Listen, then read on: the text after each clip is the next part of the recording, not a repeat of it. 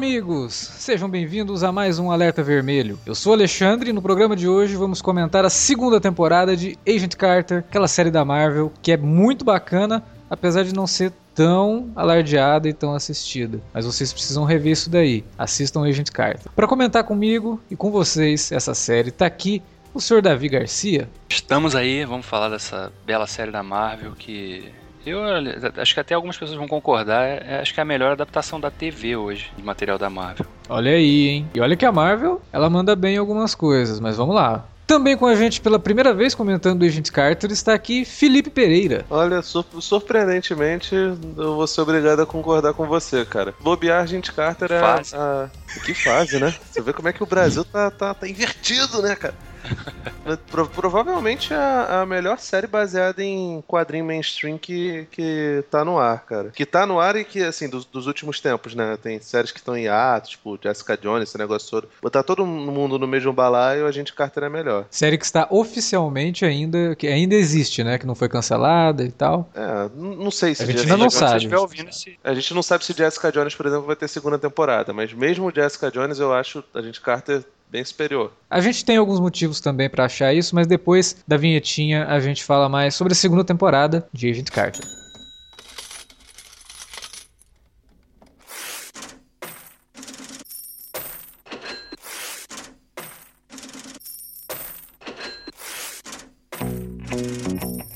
Vou interromper rapidamente o podcast para dizer que se você gosta do conteúdo do Cine Alerta, você pode nos ajudar a fazer mais e melhor. Entre agora mesmo em www.patreon.com barra Cinealerta e seja um dos nossos colaboradores. Você pode receber os podcasts antes de todo mundo, participar de sorteios e até de hangouts mensais com a nossa equipe. Entre, se informe, confira o que queremos trazer para você no futuro e nos ajude. www.patreon.com barra Cinealerta. Pronto, não falei que era rápido? Pode curtir o podcast agora.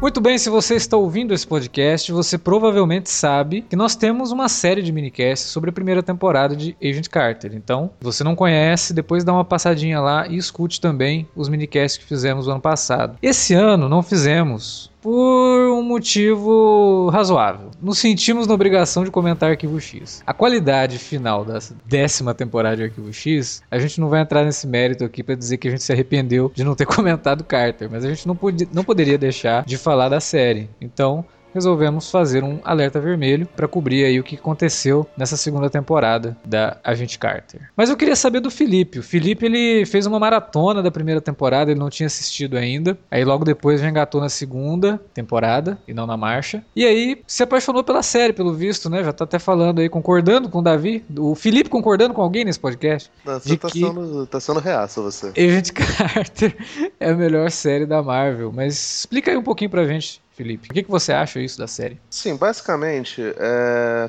Existe uma, uma ideia sobre o primeiro filme do Capitão América lá, o primeiro Vingador, de que ele é um filme menor, que ele é um filme fraco, esse negócio todo. Se a gente for pensar em termos de roteiro, realmente o filme não é grandes coisas. Agora, todo o clima e a ambientação, excetuando evidentemente a questão da Hydra, de é, passar a mão na cabeça dos nazistas, esse negócio todo, todo o resto do Capitão América 1 é muito bem feito, cara. O Joe Johnston, ele dá um, um, clima, tanto na direção de arte, fotografia, que é muito parecido com um filme antigo dele, chamado Rocketeer, que é um filme maravilhoso. Eu adoro esse filme, cara. Que, que, porra, esse filme é, é muito maneiro, cara. O primeiro curta lá atrás do Luiz, Luiz Despósito, acho que é assim que se pronuncia o nome dele, sobre a gente Carter, é bem diferente do que é a primeira temporada da, do, do seriado. Não se tinha nem ideia do, do que ia ser, não se tinha ninguém do, do, do elenco, nem aquele rapaz lá do, do One Tree Hill, nem o Shia Wingham, que é um ator maravilhoso. Qualquer coisa que esse rapaz bota a mão é muito bom. Não tinha nada disso. E não tinha esse clima que tem na, na primeira temporada. Era um, um, um daqueles Marvel One Shot bem, bem levinho, que até tinha alguns dos temas em si, mas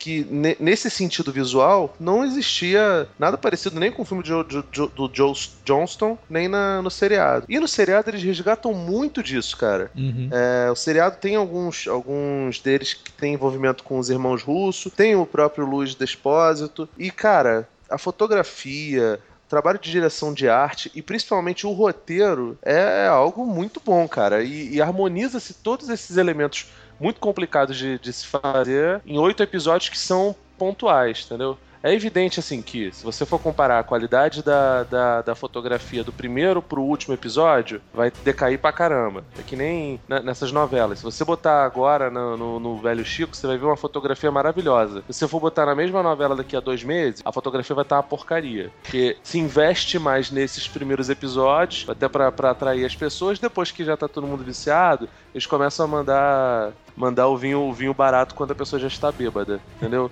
Mas assim, ainda assim a, a, disparidade não é tão grande. E cara, é uma personagem, o personagem da, da Peggy Carter é, é uma personagem que é independente de, de, de, qualquer poderio machista, do poder do homem, de mandatários. Ela consegue ser se, se desvincular da persona, do personagem do Capitão América, do Steve Rogers, e mostrar que ela é um, uma pessoa competente. Num tempo, em 1946, em que não se tinha liberdade para fazer absolutamente nada, sequer para andar na rua de noite, ou para fumar, ou para se vestir do jeito que quisesse. E também é uma estrangeira, né, cara? Ela é britânica no meio de um, de um embrião do que seria a Shield, né? Uhum. E dentro do universo 616, do universo da Marvel, é muito maior do que é o FBI, do que é a CIA e todo o resto, entendeu? E dentro desse, desse escopo, ela conseguir se destacar e conseguirem gerar tramas para ela que funcionam muito bem, é uma coisa muito rara, entendeu? A Jessica Jones, com certeza, bebeu muito, muito dessa fonte e só conseguiu tocar em todas aquelas questões atuais graças provavelmente a gente Carter, cara. A gente Carter serviu de embrião para isso. E é, a gente Carter talvez seja até mais relevante no sentido de que ela fala de um momento histórico que não se podia, não, não se permitia falar sobre isso, né? No caso de Jessica Jones, ela está representando uma coisa é cheia de alegorias, né, com o que a gente já discutiu no podcast sobre Jessica Jones, mas é muito mais fácil você falar disso porque está muito mais próximo da, da gente, né? Então, Agora, a Agent Carter Tá eu, eu acho que a né? contemporaneidade colabora para isso, mas não acho que seja fácil. Até é, não, tá, eu tipo, exagerei. Tem, tá. Tem, tem, gente que vê Mad Max e acha que estão né? É. Que estão pegando os direitos dos homens e rasgando, né? É. é eu acho que o, o ponto dessa discussão é que é, a Agent Carter passa numa época em que a repressão era muito maior e você imaginar que uma mulher pudesse ter esse espaço que a Carter tem na história, que ela ganha, a relevância que ela ganha e a força que ela tem como, como mulher e como agente e, e como ela sabe se, sabe se impor frente ao né, machismo e ao autoritarismo daquele meio né, dominado por homens, é uma coisa que é muito mais difícil de fazer do que se, se essa história se passasse hoje, por exemplo. Né? Se ela fosse uma espiã hoje, tendo que conviver com o machismo e tal, né? um meio que, embora ainda exista muito, obviamente, ainda hoje você já o combate já é mais aberto. Naquela época, não. É, tanto é que ela assume uma dupla identidade, né, na, na série. Como toda boa super-heroína, né? Ela tem uma dupla identidade, porque aos olhos de todo mundo, é quase como se ela fosse o Clark Kent mesmo, né? É. Ela só vai se tornar super agente quando ela tá junto com o Jarvis, quando ela tá junto com o pai do Tony Stark né? Que é quando ela realmente ela pode falar, não, pô, não precisa desse povo, né? Eu tenho que ficar me fazendo aqui de secretária, tenho que ficar me fazendo de garota em defesa para eles, para satisfazer a expectativa que eles têm dela. Né? Isso é muito interessante na série e talvez a segunda temporada trabalhe de uma outra forma, né? Eu acho que a segunda temporada ela vai mexer com outros tipos de preconceitos e que, cara, assim, eu não sei vocês, mas eu gostei muito. Eu achei o texto da segunda temporada muito mais maduro, mesmo que a primeira tenha uma história mais mais coesa. É, em termos de isso. vilania, né, de ameaça e tal. A segunda, é, ela eu... se perde um pouquinho, apesar de ter uma vilã muito bem construída, mas a trama geral da segunda temporada ela é um tanto é, incoerente ou pouco trabalhada. Eles deram realmente muita atenção para as mensagens que a série estava passando. E a trama, eu acho, com um pouquinho né, de, de plano de fundo assim. Mas para mim funcionou bem. Eu gostei muito da segunda temporada. É, em algumas coisas gostei mais do que a primeira. É, eu acho que eles acabam compensando, né? Se a história dessa segunda não foi tão é, instigante quanto a da primeira, foi uma história boa, eu achei. Mas acho que concordo que acho que a da primeira foi bem melhor. Mas por outro lado, eles compensaram nisso, né? eles expandiram esse tom, a discussão dessa ideia, né, do papel da, da mulher realmente no meio e, e como que ela se sobressai aquilo, naquilo ali. Né? É. E em comparação com a primeira, ela tem um espaço muito maior aí. Então, Eu acho, acho que, que no, no, questão da construção da vilã, por exemplo, hum. é, ela se assemelha muito ao que foi feito com o Homem Púrpura em Jessica Jones, né? É, é, é uma vilã que ela é fruto do, do, meio dela mesmo, né?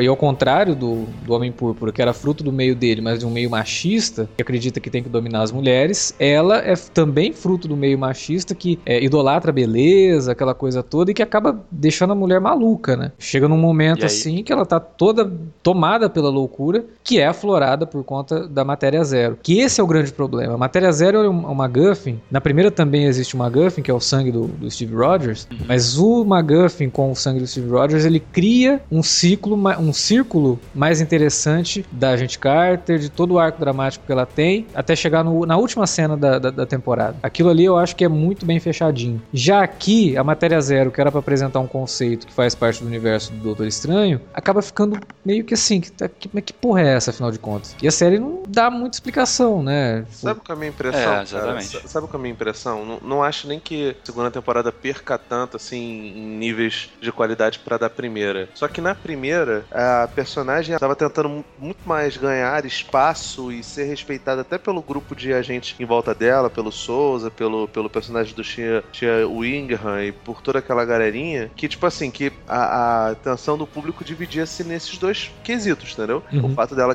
tem que ter que ganhar espaço com essas pessoas, pessoas que a princípio não é, confiam nela e que só confiam nela na marra, e a trama do, do sangue do, do, do Steve Roger. Agora, na segunda temporada, depois que ela provou que ela era fodona, não sei o que, e que ela não se, sequer se deu o trabalho assim de, de bater de frente lá com o rapaz que ganhou os louros pelas conquistas dela, nessa segunda temporada não. Ela, ela já tá estabelecida, ela diminui-se o nível de conflito, a quantidade de conflito. Por isso que a gente chega e vê isso. Por isso que fica mais, mais evidente, por exemplo, um personagem como o Howard Stark para é, simbolizar o, o entre muitas muitas aspas, o machista opressor babaca que não sabe fazer piada em momento nenhum, sabe? Que, que chega a ser inconveniente. É. Uma, uma coisa que sempre funcionou bem na relação entre ele com a Agente Carter é que ele respeitava, respeita muito ela, né?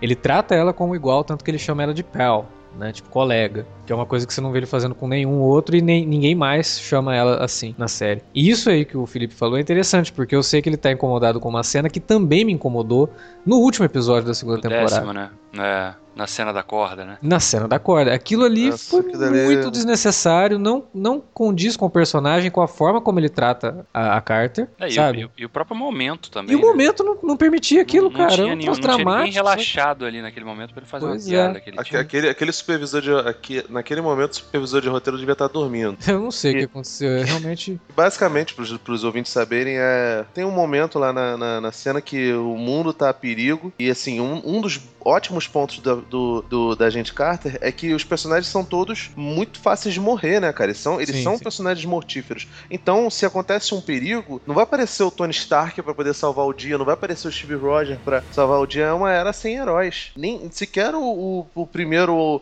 Homem-Formiga lá, o Michael Douglas, existia. Sim. Então, tipo assim, os personagens podem em qualquer momento perecer e eles estão prestes a perecer. E aí ele tá atrás da Peggy Carter, puxando uma corda com ela. Ele, ele é até cavaleiro, né? Quando ele vai tentar puxar, ele é o primeiro a, a tentar ajudar ela a salvar o, o rapaz que tá sendo tragado pela matéria negra. E de repente ele, ele fala que, ah, não estou com nenhum pensamento mal em relação a você. Então, se alguma coisa mexer assim, ele tá falando de ereção, é, você não note. Ah, não, agora tem. Tipo, pra que você vai fazer fazer uma, uma piada com ereção no momento daquele, com um personagem que evidentemente respeita ela e que, é, e que é desprezado tanto por ela quanto por, pelo Jarvis, que é o subordinado dele. Até o subordinado dele olha ele de, de, de maneira de chavada, sabe? Não tem necessidade, cara. Você, você banaliza toda a questão. Não, realmente, aquilo ali ficou forçado e uma, uma cena bem desnecessária e que me causou uma estranheza enorme. Só quando eu assisti, cara, pra que isso, sabe? Que é, coisa desnecessária. Cai sempre aquela questão, né, cara? Intimidade é uma meta. O cara fica íntimo, já começa a fazer piadinha de cunho machista no momento errado, aí já viu. É, mas assim, é, como o Felipe falou, né? O conflito da segunda temporada ele muda bastante em relação da primeira. Agora a Carter não é mais aquela garota que todo mundo via como indefesa. Todo mundo sabe agora que ela é bem sucedida, ela é uma boa gente e que ela não deixa a desejar nem, quase nem o Capitão América. E... É, e ela dá porrada pra caramba, né? Ela dá muita porrada. Na primeira temporada Na primeira temporada já dava bastante, mas nessa segunda ela não perde no embate para ninguém, cara. Pois é. E o conflito gerado aqui, ele acaba trazendo um novo personagem, o Dr. Wilkes, né, que é um cientista negro, e com toda a carga que traz isso, assim, porque ele vira e mexe, ele fala alguma coisa que ela às vezes não demora um pouco para entender, depois que ela vai compreender do que, que ele tá falando, né? Que é tipo, meu, eu sou um cientista negro, né? Eu já ter chegado até aqui é, é um, um, um, grande feito, é. né? E aí quando ele se vê acusado de certas coisas, tá? Ele falou, é lógico que eles vão me acusar, eu sou negro, né? Então a série trabalha esse personagem de uma forma realmente muito interessante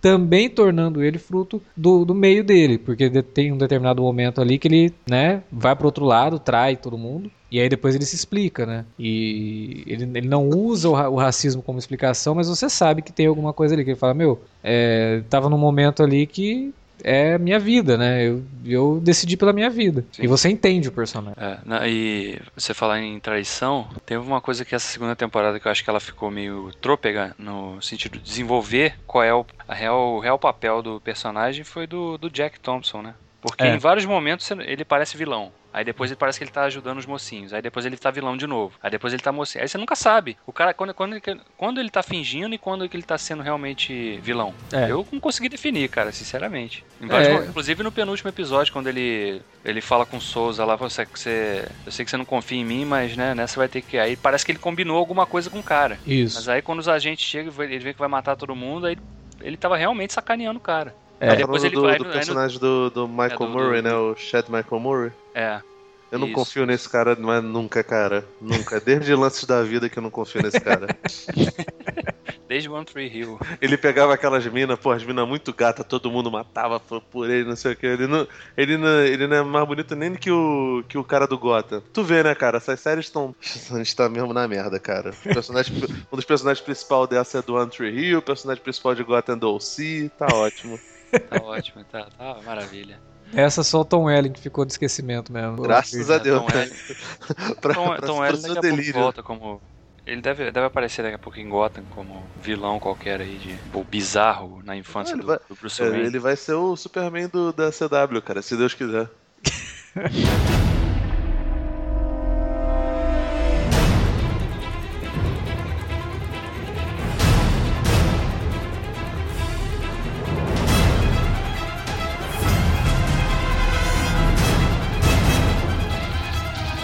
Como a gente tinha comentado ali no começo, um dos grandes acertos da segunda temporada é Whitney Frost, né? Que é uma das identidades da Madame Máscara, que é vivida pela Wynne Everett e que é uma vilã assim que tem uma construção, cara, que poucas vezes em séries de TV, principalmente em séries de quadrinhos, eu vi assim. É muito bem construída, uma personagem tridimensional mesmo, cheia de nuances e que em determinados momentos você até meio que, porra, ela não tá tão errada, será que ela tá, né? Mas aí ela vai ficando maluca conforme a, a matéria zero vai dominando ela, então não tem mais o que dizer. Mas uma personagem que você vê é uma mulher extremamente inteligente, tanto que ela é uma cientista, mas se esconde pela beleza dela quando se torna atriz, né? E aí ela fica nessa dualidade. Então, cara, muito, muito bacana mesmo. Eu queria saber de vocês, o que, que vocês acharam, Davi? O que, que você achou da Whitney Frost? Eu gostei bastante da personagem. Achei que a atriz personifica bem essa coisa do, da mulher que tá assim, é oprimida pelo, pelo, pelo universo que, que exige o tempo todo a perfeição, né? E ela é tratada como um objeto mesmo. Uhum. Um dos primeiros episódios ela tá lá na, numa gravação, né? Não sei o que. Aí o, o diretor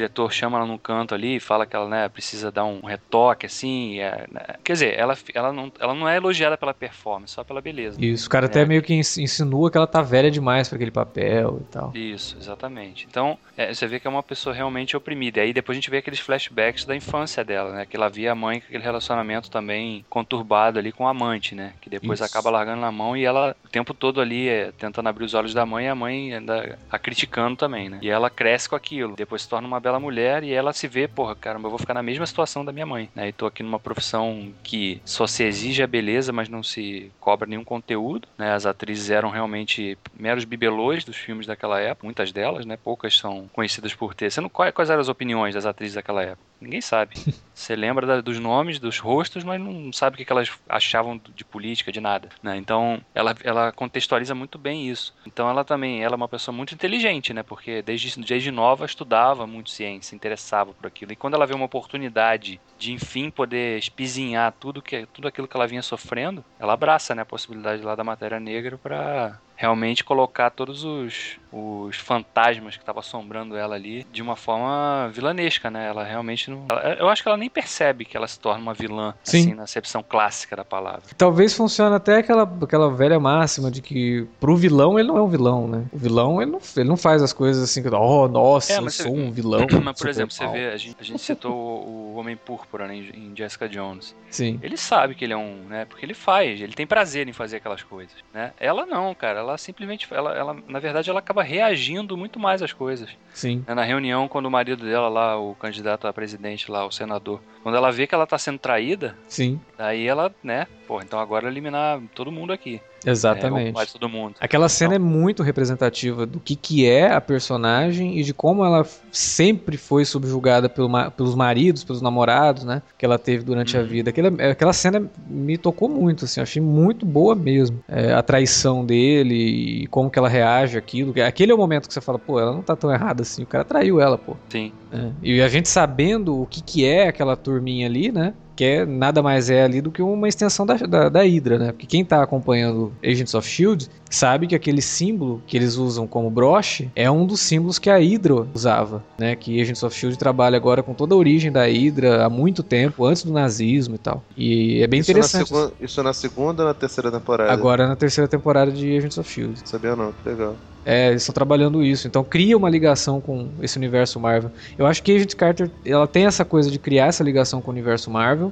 e ao mesmo tempo você não precisar, assim, sabe, ficar pescando referências como outros produtos Marvel exigem, sabe? Ela é muito mais independente nesse sentido, mas ela tem várias, vários easter eggs, né? Da, da, da, Marvel, do, do, universo cinemático da Marvel. Então, cara, eu acho que a personagem é, é mais ou menos por aí onde deve estar falando. Não se dá muito muito espaço assim para ela ser uma vilã clássica, né, cara? Então, a motivação dela é muito incrível. Então, tudo que acontece com ela é, é plenamente cabível de, de, ocorrer na vida real. O que faz com que, sei lá, você desconstrua a figura do, do, do, do vilão. Você pensa o tempo todo que ela é uma vítima e que ela entrou no, no, numa espiral de loucura e acabou resultando naquilo. Entendeu? Ela é vítima das circunstâncias. É, é, inclusive tem, tem uma cena envolvendo a, a, personagem que me lembrou a própria Jessica Jones e talvez tenha sido até uma referência, uma das coisas que Jessica Jones mais gerou discussão, que a gente também falou no, no podcast, que quando o Homem Púrpura, né, pede pra Jessica sorrir, aquela coisa toda, né, que a gente uhum. até falou que, ah, ele é o homem babaca, que quando passa por uma mulher, fala, ah, dá um sorriso para mim, não sei o que. O machismo embutido nisso é muito forte. E a personagem,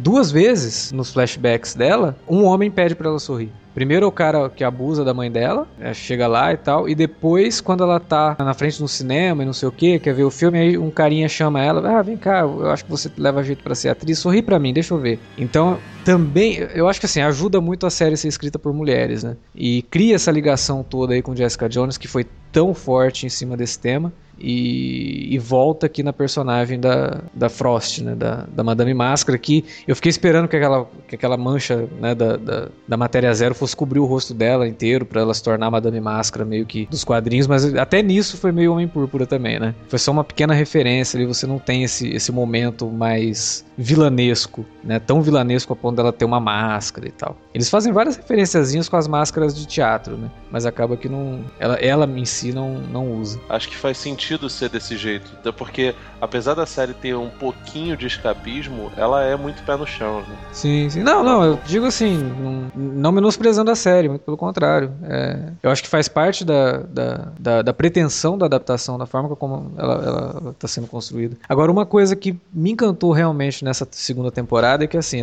a primeira. A gente elogiava muito a reconstrução da época, até porque ela não foi gravada em Nova York e ela tinha que parecer que se passava em Nova York.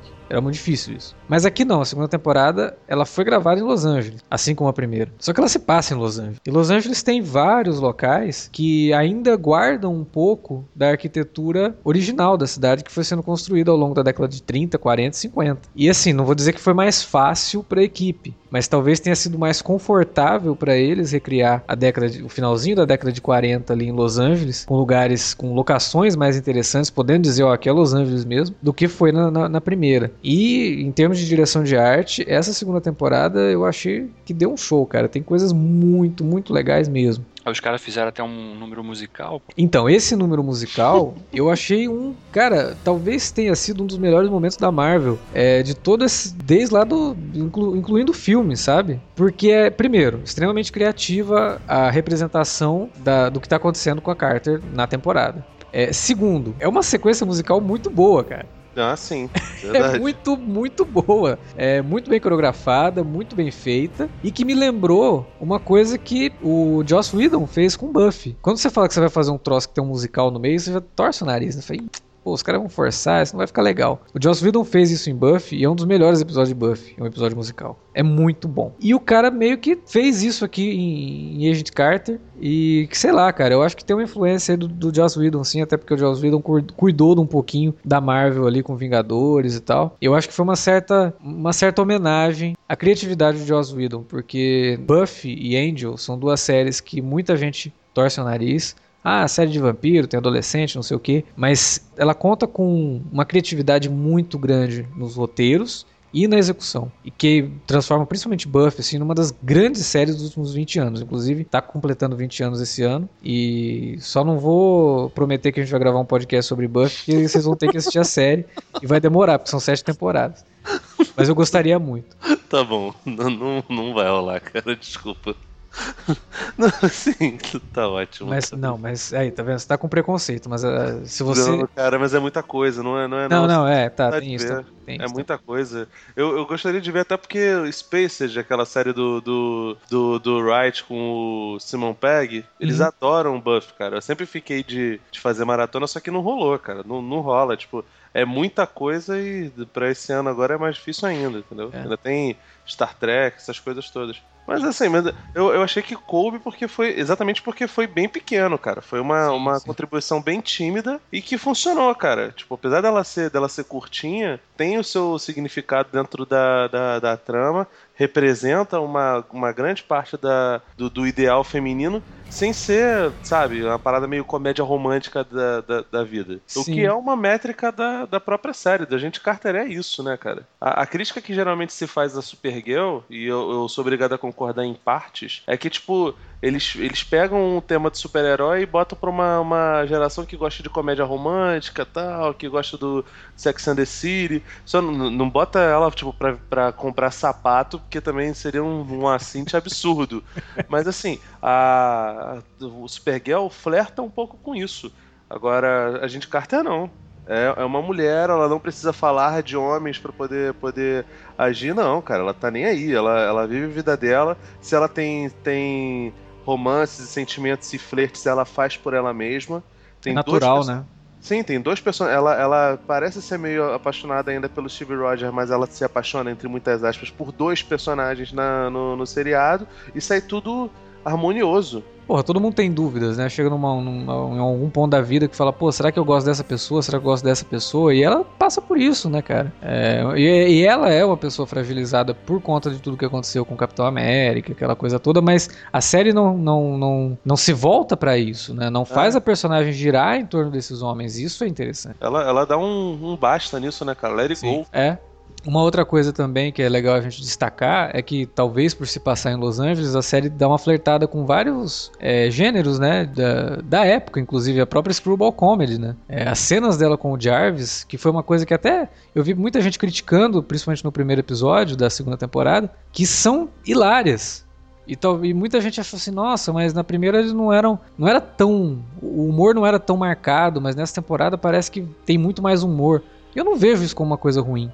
Até porque acontecem coisas bem pesadas com o próprio personagem do Jarvis, né? Então o humor ali, ele meio que quebra o gelo e não deixa, não torna a coisa toda pesada, pesada demais, como é Jessica Jones ou Demolidor. O lance do humor da série é isso, porque ele é bem equilibrado, tirando realmente o, o ponto fora da curva do, do Howard no último episódio, mas de resto, cara, no, nos outros nove episódios, no próprio, na própria finale ali, eles aparecem sempre no momento certo, no, na dose certa. É, tipo, não compromete, né? Os momentos que ele aparece não, não compromete. Eu, eu tô bem tranquilo em relação a isso. Não acho que seja um, um problemão, não. Fora esse lance do Howard mesmo, cara. O Dominic Cooper é, é meio canastrão, né, cara? Eu, eu, na dúvida eu culpo, eu culpo ele, cara.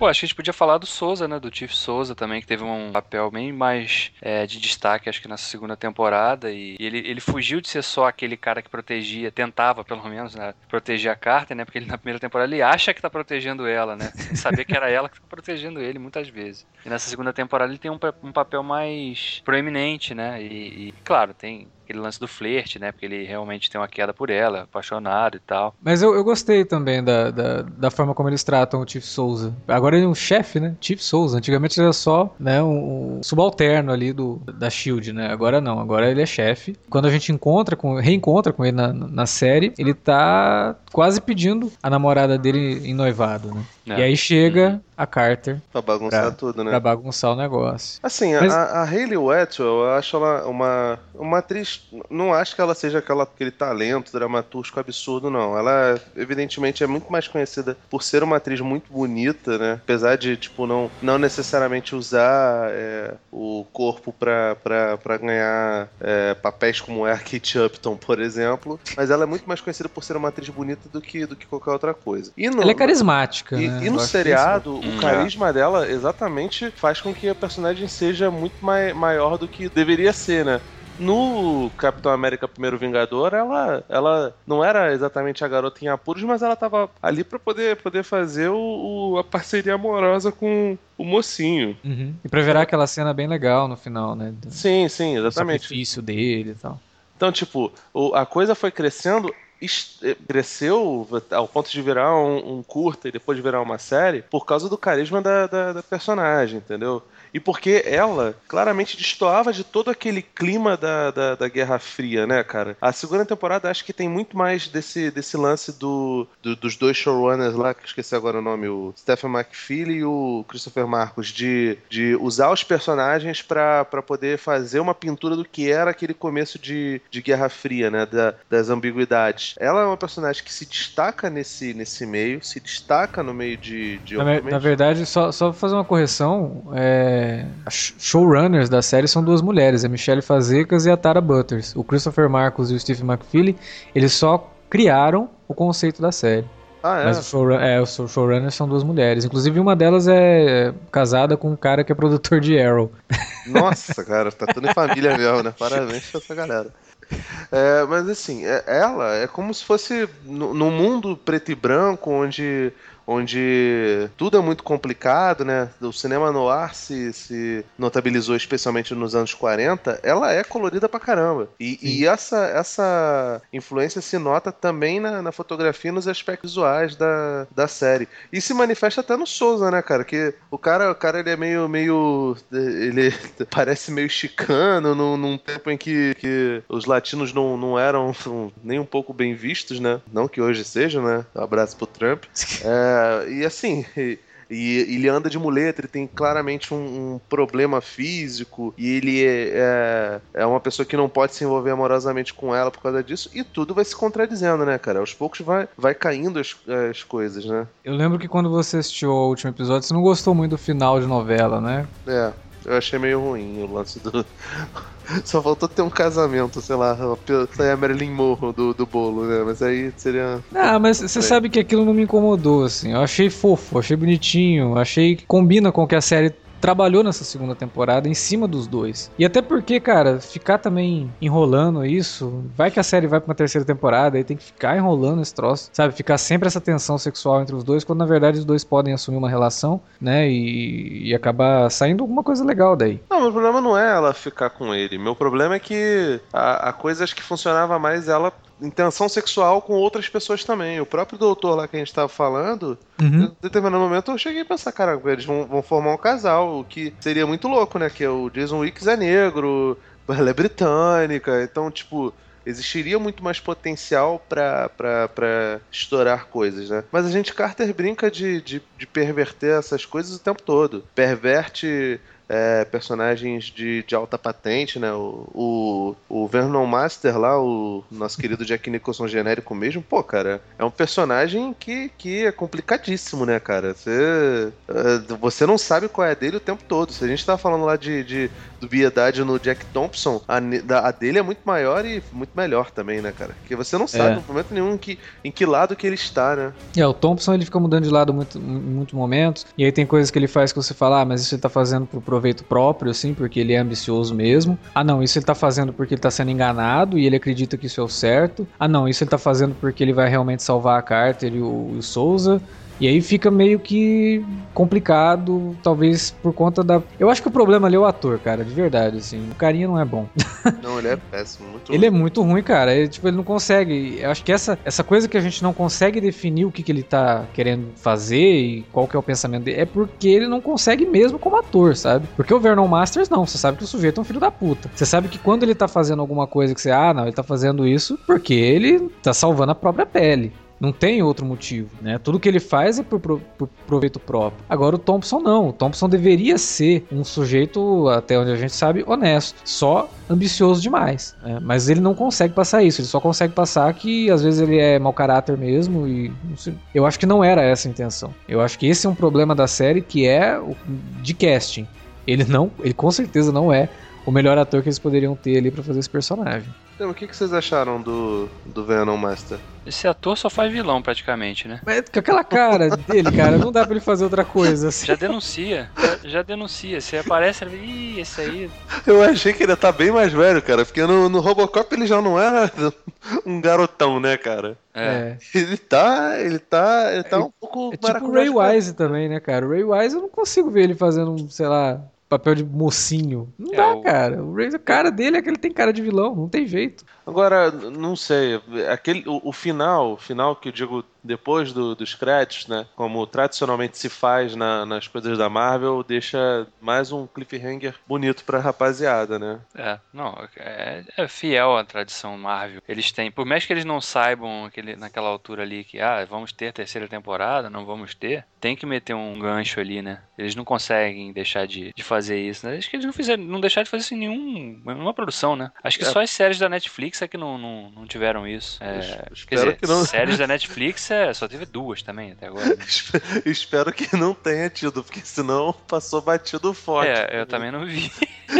Escrevi, gravei podcast e não tava sabendo até agora. É, exatamente, é, tô na mesma. Não, mas... mas, mas acho que eles jogam com isso, né? Porque cria, criar expectativa. Se rolar uma terceira temporada, ótimo. Se não rolar também, né? Acho que a história da, da carta a gente vê que ela tem como continuar. É, por exemplo, a gente viu ela no Homem-Formiga. É, lógico, não vai ter essa mesma exposição que a série dá, mas a gente sabe que tem como ver um, um desfecho para ela se amanhã eles falarem, ah, a série tá cancelada, acabou na segunda mesmo. A gente, a gente sabe que existe uma chance de algum futuro filme da Marvel aí, ela reapareceu no Homem-Formiga 2, por exemplo, ela aparecer como ela apareceu no primeiro e a gente vê um desfecho pra personagem, né? É, Então, é, isso fica sempre aberto, né? Eu não sei se ficaria, se daria para fazer, acho até que seria mais fácil eles caso não tenha uma. Eu acho que vai ter terceira temporada, porque o cliffhanger é muito forte, mas se não tiver, acho mais fácil eles aderirem a, a falar dela no Agents of Shield, né?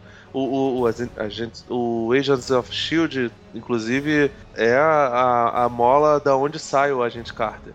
Ela é um spin-off, né, da, Nasceu ali é. com. A ideia era até ser um meio um tapa-buraco, né? Na primeira isso, temporada, isso. entre o inter ela intervalo. É o, ela é o, o mid-season do, do Agente da Shield. É, e aí acabou, né? Pelo sucesso de crítica, não tanto de, de audiência, mas uma audiência honesta. E, e conseguiu, né? Então agora resta essa expectativa aí de saber se, se a ABC vai renovar ou não vai renovar essa série. Porque é uma temporada curtinha, né? Uma produção que eu acho que tudo bem, você é uma produção épica é sempre mais complicada de fazer, né? Você exige um pouco mais de, de cuidado, né? Pela, pelo design de produção, que é mais. Você tem que trabalhar muito mais do que uma, fazer uma série contemporânea, mas acho que é uma série que merecia, sim, porque é uma série que conseguiu ao longo da temporada toda se manter no mesmo tom. Não teve grande variação assim de um episódio para outro, né? Sempre manteve um, um, um, nível bem, bem alto de envolvimento de história, desenvolvimento de personagem, né? Então Acho que se fosse eu, como espectador, decidir, eu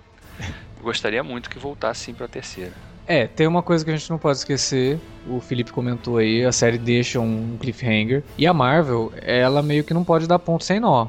Ela está desenvolvendo um universo gigantesco que envolve quadrinhos, envolve cinema e envolve TV. Principalmente as séries dela da ABC e as séries da, da Netflix, né, que estão fazendo um sucesso de, de, crítica muito, muito grande. Só que existe uma história para ser contada aí, e é deixado um cliffhanger. E essa história agora vai ter que, de algum jeito, eles vão ter que finalizar essa história. O acordo com a Netflix talvez poderia dar abertura para uma série mais curta ainda, mas pelo menos para encerrar isso, né, e depois talvez dar continuidade em algum outro filme. Pode ser. Eu, eu não acredito que a Marvel, nesse momento de criação de universo, de expansão de universo, ela possa deixar coisas soltas, assim. Então, não acho que vai dar ponta sem nó, mas eu acho.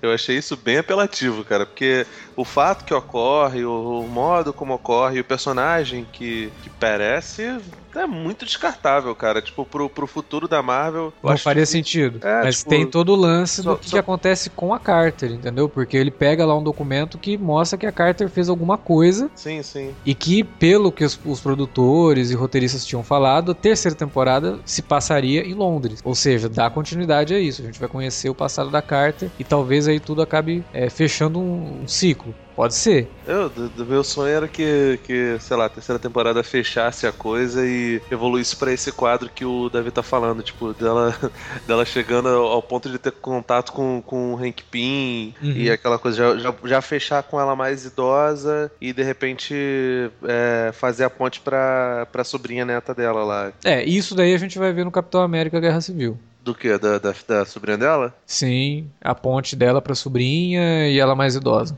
Mas assim, mas, mas, mas, eu gostaria que, que a coisa fosse fechada na, na própria, na, na, própria série, né? Pelo uhum. menos esse, essas relações todas. É, porque se, a gente veria um fechamento para a história dela, mas os outros personagens ficariam no vácuo, né? Sim, exatamente. E são, e são personagens que, assim, apesar de não ter nenhum ali mega indispensável, talvez só o Jarvis, porque o Howard Stark, por mim, pode tacar fogo e jogar fora. É, é importante fechar algumas coisas do Jarvis, até do, do, do, do Souza. E eu queria ver mais dessas épocas, cara. Eu, eu queria. Eu queria que tivesse um jeito de, de sei lá, rejuvenescer o Michael Douglas e botar ele pra ser o Homem-Formiga original. Pô, é, que, é que é legal sair do, da zona de conforto que a gente tá com os filmes da Marvel, né? Porque Agents of Shield é contemporânea, Demolidor é contemporânea, né? Todas as outras séries aí. E Agent Carter é uma chance da gente ver o início do universo Marvel, né? Uma coisa assim mais saudosista e é. que volta o olhar, inclusive, para os próprios quadrinhos lá atrás e para as próprias produções lá atrás também de cinema, né? Como seriados de matinê, aquelas coisas todas. Pô, que a série coisa, trabalha tanta, tão bem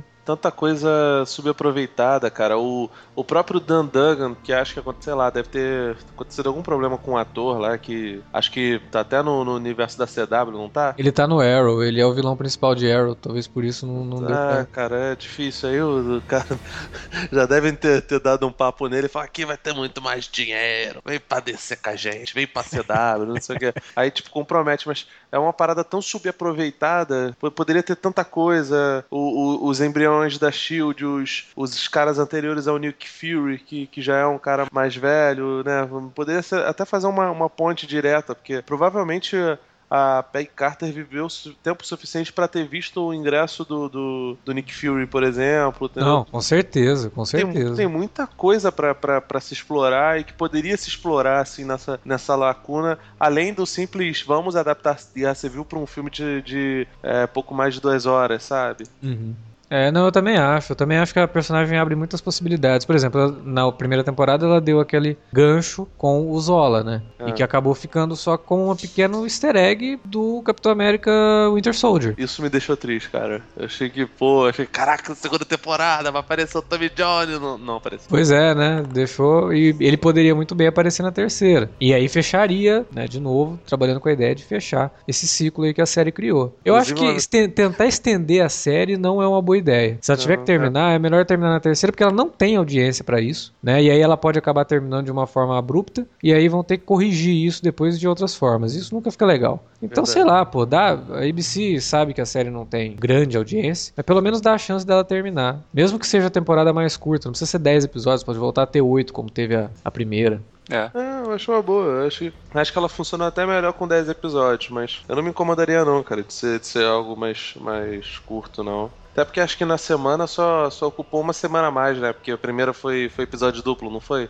Depois é, foi assim: a primeira exibição foi episódio duplo, a segunda foi um episódio, a terceira foi um episódio, depois foi episódio duplo todas as semanas. Ah, então foi, foi menos até, né? É. Ah, não tava ligado nisso. Mas teve uma semana que não teve, né? É, teve uma semana que não teve. Que não teve episódio duplo. Ah, Mas isso nem foi por conta de audiência, não, porque a ABC já tinha marcado a volta de, de, de Shield mesmo, sabe? Então acho que já tava meio que nos planos. É, tomara, cara, que a, que a coisa. que desse prosseguimento a isso, porque, porque é uma coisa muito rica, é uma, uma série de cenários muito ricos, de situações muito ricas e de coisas caras. É evidente que se paga, se deve pagar até mais assim em proporção para isso do que do que para uma agente da Shield, por exemplo, onde não usam absolutamente, não usavam pelo menos absolutamente herói nenhum. Às vezes apareceu uma Lady Sif da vida, mas era, era só essas participações pequenas. Tomara, cara, tomara que tenha uma terceira.